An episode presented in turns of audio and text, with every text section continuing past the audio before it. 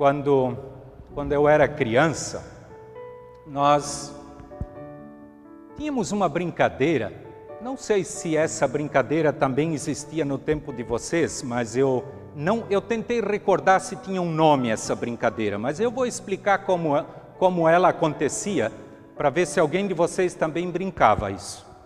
Mas eu lembro que lá em casa, eu, meus seis, cinco irmãs e um irmão, vizinhos, amigos, nós muitas vezes brincávamos de uma brincadeira que consistia do seguinte: alguém fazia perguntas para outra criança e essa outra criança tinha que responder, e aquela que tinha perguntado tinha que identificar se aquilo que a, pessoa, a criança estava falando era verdade ou era mentira. Era isso. Era uma provocação. Um tinha que adivinhar se a resposta que o outro deu era verdade ou era mentira. Quero dizer para vocês que, na verdade, isso era um cursinho para a gente aprender a mentir melhor. Era brincadeira. O pior é que o ser humano continua brincando até o final da sua vida. Infelizmente. E quero dizer para vocês que nós hoje não estamos aqui diante de Deus para brincadeiras. É algo muito sério. Deus nos deu a nossa vida. Se nós estamos hoje aqui, apesar de tanta tristeza, de tanta dor, de tanta morte, durante esta pandemia, nós estamos aqui. Quem está em casa, neste momento participando do culto está vivo. Não é brincadeira. Nós precisamos nos agarrar firmes em Deus e a palavra bíblica que eu escolhi para nossa preparação, para celebrarmos a ceia logo a seguir, é, são palavras do apóstolo João registradas na primeira carta de João, capítulo 1. Eu quero ler os versículos 8 e 9, que diz assim: Se dissermos que não temos pecados, estamos nos enganando e não há verdade em nós. Mas, se confessarmos os nossos pecados a Deus, Ele cumprirá a sua promessa e fará o que é correto. Ele perdoará os nossos pecados e nos limpará de toda maldade. Que palavra maravilhosa, que palavra de esperança. Quando eu antes mencionei esta, esta brincadeira da mentira e da verdade, me veio à mente essa brincadeira exatamente por causa deste primeiro versículo que diz aqui, né? Se dissermos que não temos pecados, estamos nos enganando, em primeiro lugar, a nós mesmos, porque a Deus a gente não engana. E aí ainda diz: e não há verdade em nós. Eu sei que Jesus não precisa fazer a, a brincadeira conosco. Ele sabe muito bem o que se passa na vida de cada um de vocês e também na minha vida. E a partir destas palavras, eu quero dizer para vocês, ou melhor, para nós, eu estou no mesmo barco que vocês. Eu sei que Deus está me usando com as minhas palavras, mas assim como vocês precisam da palavra de Deus, eu preciso mais do que vocês. Aqui diz: se confessarmos os nossos pecados, Ele é fiel e justo para nos perdoar e nos purificar se. Interessante como esta palavrinha faz diferença na vida das pessoas. Tenho certeza que muitas vezes vocês já usaram, ah, se eu tivesse feito aquilo, se eu não tivesse feito aquilo. Minha nossa, esse se já matou tanta gente. Nós podemos ser o próximo. Aqui diz: se nós confessarmos os nossos pecados, Ele é fiel e justo para nos perdoar. Por isso, querida comunidade, nós estamos aqui hoje para confessarmos o nosso pecado diante de Deus. Não sei como foi a vida de cada um de vocês durante esta pandemia, mas com toda certeza ela foi bem mais complicada do que no período anterior. Eu sei que nós somos desafiados a, a nos perdoarmos e buscarmos o perdão em Deus a cada novo dia. Mas eu sei também que tem muito lixo que se acumula nos cantinhos da nossa vida, do nosso coração, da nossa família, da nossa comunidade, e que precisam ser confessados. Em primeiro lugar, meus queridos, cabe a cada um de vocês e a mim reconhecer o nosso pecado. Eu sei que isso sempre é muito difícil. Parece que nós somos treinados já desde o nosso nascimento de que a culpa sempre é do outro. E vocês não imaginam lá em casa o quanto a Sandra é culpado das coisas. O Marcos não. Que bom que na casa de vocês é diferente.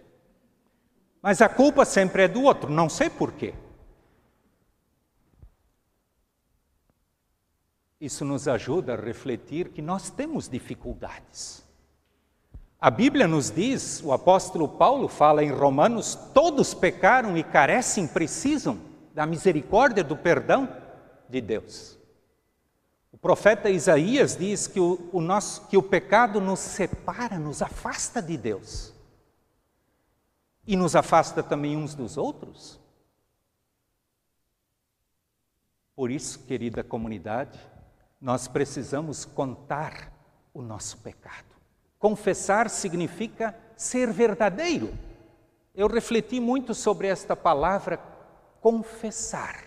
E eu cheguei à conclusão, claro que a tradução não é essa, confessar significa dizer a verdade. Ou não é confissão. E nem sempre é tão fácil nós falarmos a verdade, assumirmos a verdade. E eu gosto muito de uma palavra, de um momento especial do, do rei Davi. Quando ele, lá no Salmo 23, ah, melhor, 32, o inverso, ele diz: Enquanto eu calei os meus pecados, envelheceram os meus ossos. Ou seja, enquanto eu não confessei, enquanto eu brinquei de verdade de mentira, os meus ossos envelheceram.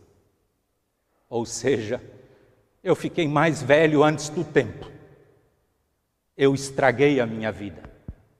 Eu não reconheci aquilo que eu deveria ter reconhecido. Não teve cura. Lembram que o apóstolo Tiago diz que nós precisamos confessar, nós precisamos do perdão para que nós sejamos curados. Que palavra maravilhosa! Quantos de nós, se não todos, hoje estamos precisando de cura? para tanta coisa. Vocês sabem o que se passa na vida de cada um de vocês, os que estão em casa, os que estão aqui. A palavra de Deus nos desafia também, não só a reconhecermos o nosso pecado. E aqui vem algo muito difícil de colocar em prática.